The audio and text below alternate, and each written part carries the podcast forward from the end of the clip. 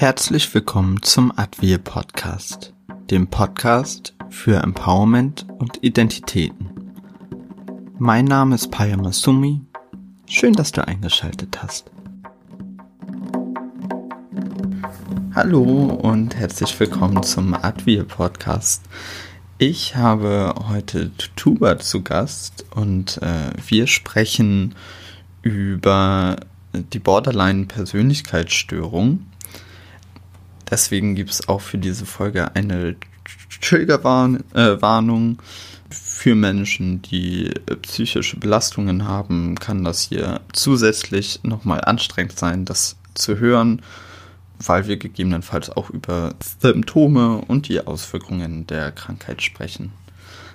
Hallo Tuba, schön, dass du da bist. Hi, schön, dass du mich da hast.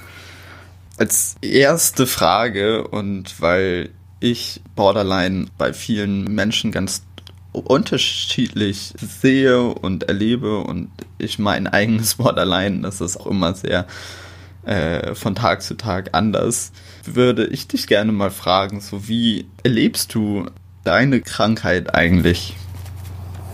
Ähm, ich muss erstmal zu Anfang sagen, dass überhaupt die Diagnose Borderline zu bekommen für mich eine Erleichterung war, weil ich endlich die ganzen unerklärlichen Dinge, die in mir vorgingen, endlich für mich selbst erklären konnte.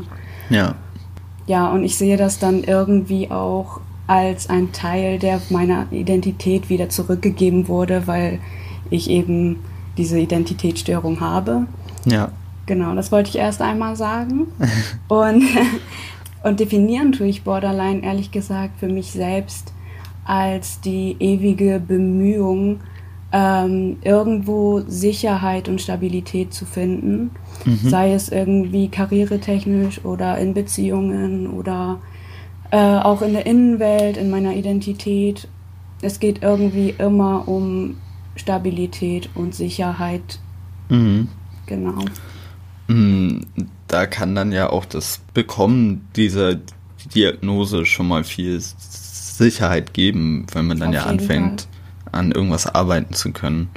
Also ich kann mich da auch noch erinnern, dass das für mich auch voll gut war. Also ähm, ich hatte schon verschiedene Diagnosen mit manischen Depressionen und so wurde erstmal vermutet. Und dann stellte sich halt irgendwann raus, dass es Borderline war. Mhm.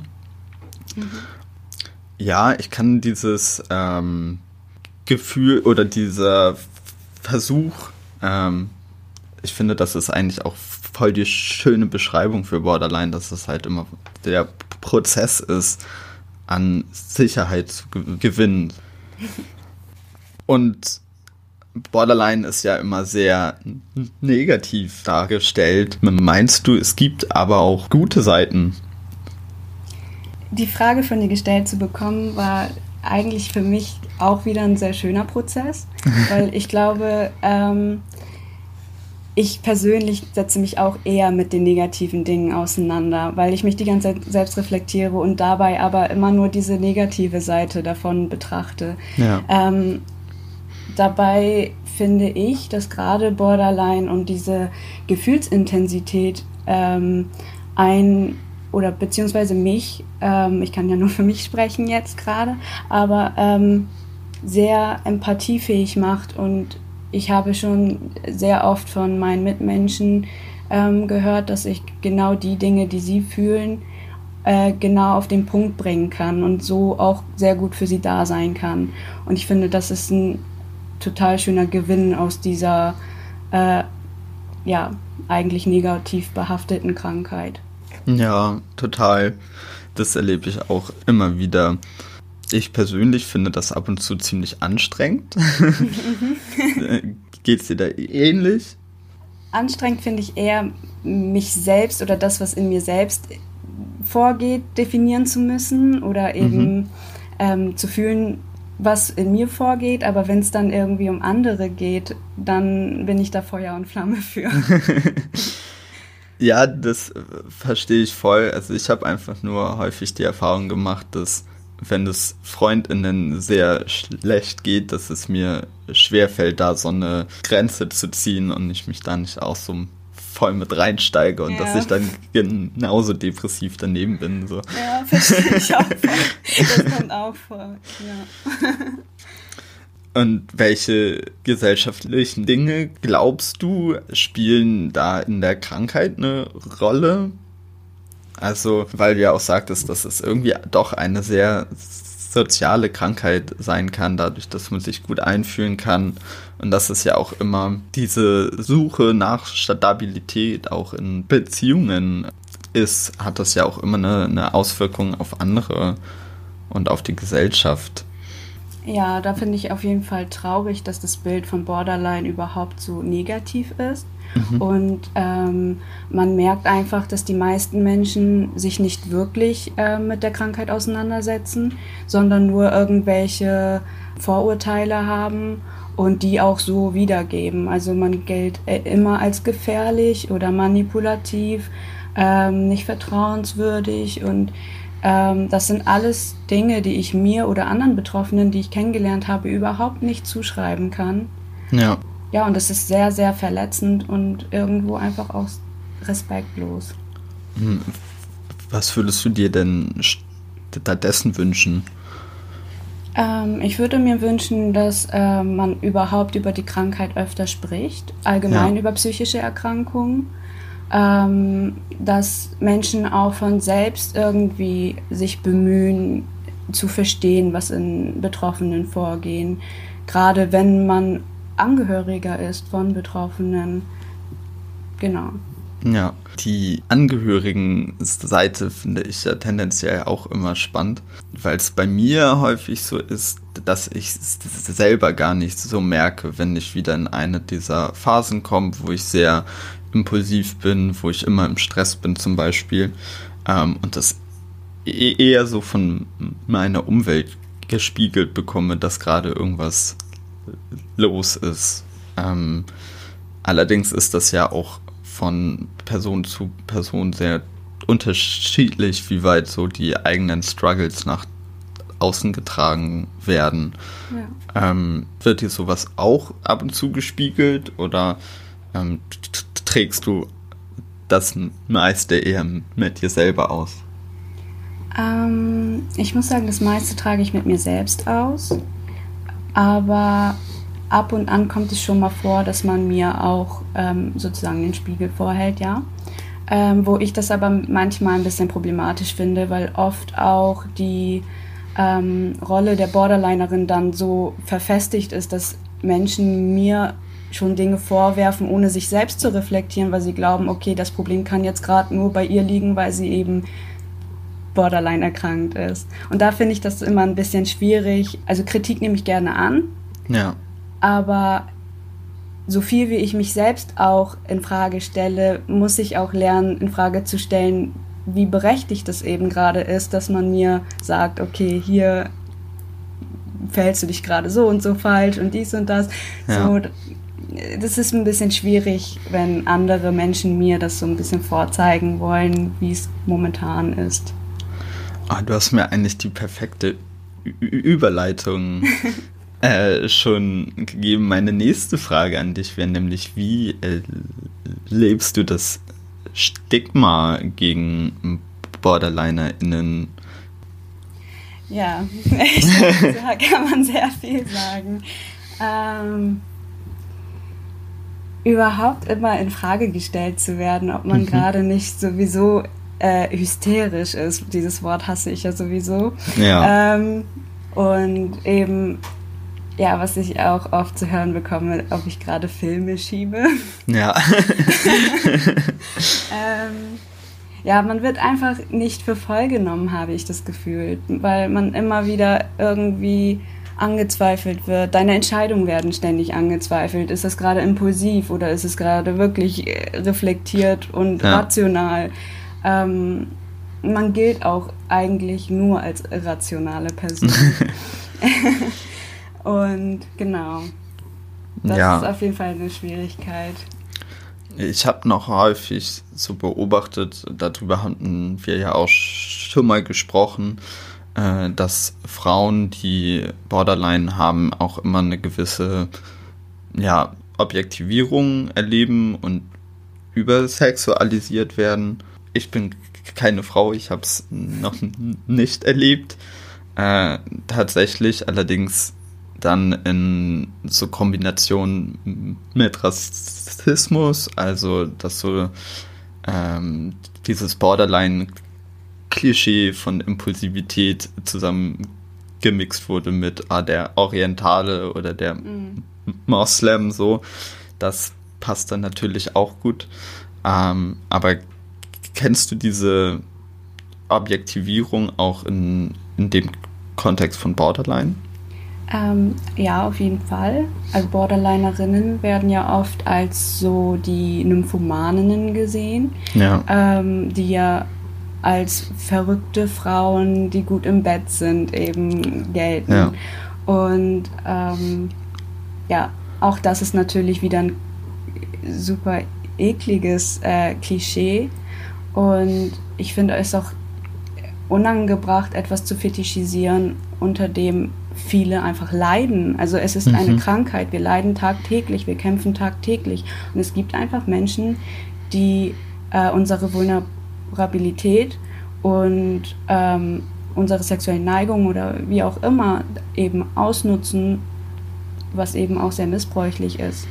Ja. Und ähm, Borderlinerinnen werden eben oftmals ähm, ausgebeutet, weil sie äh, oder viele gerne Sex haben oder auch in der, im sexuellen Kontext impulsiv sind und sich vielleicht auch gefügig machen und ein bisschen, ja, solche Dinge. Und klar äh, passt das nicht auf jede einzelne Borderlinerin, das ist auch wieder ja. äh, ein Klischee und genau, das ist etwas, was dann eben von Männern so aufgenommen wird, so dann auch ausgetragen wird und ich höre oft, dass, ja, Borderliner, Borderlinerinnen gut im Bett sind und solche Dinge. Und das ist echt nicht schön, das ist unangebracht. Und ja. ähm, wertet einen auch echt ab, muss ich sagen. Ja, voll. Also das ist mir auch echt wichtig zu sagen, dass es auch einfach ein Symptom von Borderline sein kann, genau. wie du genau. eben schon gesagt hast, sexuelle Impulsivität, wo dann auch die eigenen Grenzen also, ne, wo diese Impulsivität schnell auch in selbstverletzendes Verhalten umschlägt und die eigenen äh, Grenzen gar nicht mehr gewahrt werden können, auch. Mhm. Und ja, dass dann diese Fetischisierung halt das Ausnutzen einer Krankheit ist und sehr, sehr missbräuchlich. Ich glaube, das ist vielen gar nicht so klar, dass mhm. man dann oder ich kenne das auch, dass man dann halt einfach gar nicht mehr in so einem ähm, bewussten Leben ist, wo ich meine eigenen Grenzen weiß überhaupt, ne? Also ich weiß die dann gar nicht mehr und dementsprechend kann ich sie auch gar nicht mehr verteidigen. So. Ja. Jetzt waren wir ja auch bei relativ vielen Dingen, die gar nicht so schön sind äh, an diesem Borderline. Aber was sind Dinge, die dir helfen aus so Phasen, wenn es dir schlecht geht, wieder rauszukommen? Das ist für mich auch wieder eine schwierige Frage gewesen, weil ich noch nicht ganz so herausgefunden habe, was mir hilft. Mhm. Ähm, heilend wirkt auf jeden Fall sowieso, wenn Mitmenschen verständnisvoll sind, wenn kein Druck aufgebaut wird. Solche ja. Dinge, aber das ist natürlich viel von außen. Darauf ja. habe ich keine Auswirkungen. Dinge, die mir gut tun, habe ich herausgefunden, ist eine Sache. Ähm, ich habe früher in meiner Kindheit zum Beispiel sehr gerne Dragon Ball, Dragon Ball Z oder Dragon Ball GT geschaut. Ähm, und manchmal, wenn es mir schlecht geht, höre ich einfach deren Theme-Songs. Mm, und cool. die zu hören, gibt mir einfach schon ein positiveres Gefühl und baut mich so ein bisschen auf. Das, oh, das ist voll schön. Ja. das war sogar ein Vorschlag meiner Therapeutin, weil sie wusste, ich schaue gerne Animes und wir sind gemeinsam dann darauf gekommen. Und darüber bin ich echt froh. Oh, voll cool. Ja, ich habe eher so Sachen, wo ich aktiv Dinge tun muss. Also ich fange dann an zu backen oder zu kochen, um mich irgendwie abzulenken. Aber ja, genau, ich habe ja auch eine, eine Ausbildung als Koch ja. und dementsprechend brauche ich dann ja nicht so viel nachdenken, sondern kann einfach ganz dumpf äh, von vorne bis hinten abarbeiten. Äh, ja, aber ab und zu verschwinde ich dann auch für so drei, vier Stunden in der Küche und alles sind verwirrt, was irgendwie gerade bei mir Phase ist. So. ich finde es sehr spannend, dass du gesagt hast, dass dir die Diagnose Borderline viel weitergeholfen hat, äh, weil diese Diagnose ja gleichzeitig auch stigmatisieren kann. Mhm. Ähm, und ich weiß, dass es da eine große Diskussion so darum gibt, ob diese Begrifflichkeit ich habe Borderline oder ich bin Borderliner in so. Kannst du da, ich überlege, wie ich das jetzt schlau formuliere, kannst du da äh, eine Grenze ziehen zwischen so verschiedenen Identitäten, die du da hast? Also ich kann ein Beispiel sagen, so, okay, Borderline ist ein Persönlichkeitsanteil von mir, aber ich habe halt noch sehr viele andere, ne, durch Erfahrungen, die ich gemacht habe. Geht dir das ähnlich? Ähm, so wie du es sagst, würde ich das jetzt gerade in dem Moment auch auf mich übertragen. Ja. Aber ich weiß, ich habe oft Schwierigkeiten damit und stelle mir oft die Fragen, wie viel vom Borderline bin ich wirklich, also was daran bin mhm. ich. Ja. Mm, manchmal spalte ich das auch komplett von mir ab und sage, okay, das ist die Krankheit und das bin ich und es ja. gehört nicht zusammen. Aber an ja. sich ist es ja alles in mir. Also so wie du es gesagt hast, trifft es eigentlich genau. oh, da habe ich ja Glück gehabt jetzt. ähm, ja, damit wären wir eigentlich auch schon am Ende. Äh, hast du noch etwas, was du unbedingt loswerden möchtest zu dem Thema? Ähm, was mir auf jeden Fall wichtig ist, ist, dass Menschen, die Borderline-Betroffene kennenlernen, sich eben damit auseinandersetzen ja. ähm, und auf gar keinen Fall auch die Krankheit irgendwo romantisieren, was eben auch ein Problem ist, dass viele glauben, ein Retter sein zu können. Ja. ähm, aber damit enttäuscht man sich selbst und den Betroffenen genauso. Ja. Also dann lieber wirklich verständnisvoll agieren, sich äh, damit auseinandersetzen, unterstützen, solche Dinge, aber nie irgendwie glauben, mit Liebe oder solchen Dingen könnte man einen Menschen heilen. Also. Nee. genau, das haben wir eben gar nicht gesagt, dass Borderline äh, ganz viele verschiedene Symptome hat. Ähm, Im DCM-10 sind äh, neun davon festgeschrieben, wovon dann wiederum fünf zutreffen müssen, um eine Borderline-Diagnose äh, stellen zu können. Und eins dieser Symptome ist äh, halt auch diese instabilen Be Beziehungen. Ne? Also, dass auch eine Beziehung noch so gut laufen kann ähm, und in einer halben Stunde fühlt sich diese Beziehung trotzdem dann für mich gerade sehr schlimm und dramatisch an und ich kann die Person gerade gar nicht so nah bei mir haben. Und wenn die Person mir dann sehr viel Liebe geben will oder mich in eine Therapie reinreden, wird das wahrscheinlich für die Person halt auch eher sehr schmerzhaft sein, weil ich da gar nicht so mit umgehen kann in dem Moment. Genau. Also kann ich dir auch nur voll zustimmen. Dann vielen Dank erstmal dafür, dass du auch so offen darüber sprichst. Das ist auch eine Folge, die mir sehr am Herzen liegt, weil das gar nicht so einfach war, jemanden zu finden, der über Borderline sprechen möchte. ja, ich danke auch, dass du mir die Möglichkeit gegeben hast, hier zu sprechen.